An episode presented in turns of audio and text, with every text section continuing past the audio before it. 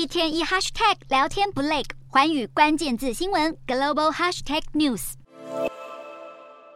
拜登二十日晚间在旧金山参加一场募款活动，提到了中国间谍气球事件。此时，拜登一个没忍住，竟然脱口就说：“中国国家主席习近平是独裁者。”说完这段话后，紧接着拜登就说：“对于独裁者来说，不知道发生什么事是非常尴尬的。”这句话比其他时候都更让人错愕的原因，是因为美国国务卿布林肯才在前一日结束访中行，而且这趟不只会见了中国的外交高官，还在最后一日见到了习近平。布林肯可说尽了最大努力修复美中关系，拜登却在隔天立刻失言。中国方面当然不甘示弱，紧接着在二十一日的外交部例行记者会上严正驳斥拜登，形容这种发言完全是政治挑衅。与美国交恶已久又与中国相当亲近的俄罗斯也没放过这次机会，把拜登好好奚落一番。而《华尔街日报》则分析，美中关系目前看似正在回温，虽然不至于因为一句话让前面的努力功亏一篑，但拜登想要修补与习近平的关系恐怕是不太容易了。尤其是虽然习近平被认为符合独裁者的条件，但一般来说国家领领导人都会避免使用过度强烈的措辞，以维持外交礼仪。恐怕短期内还会被用来大做文章。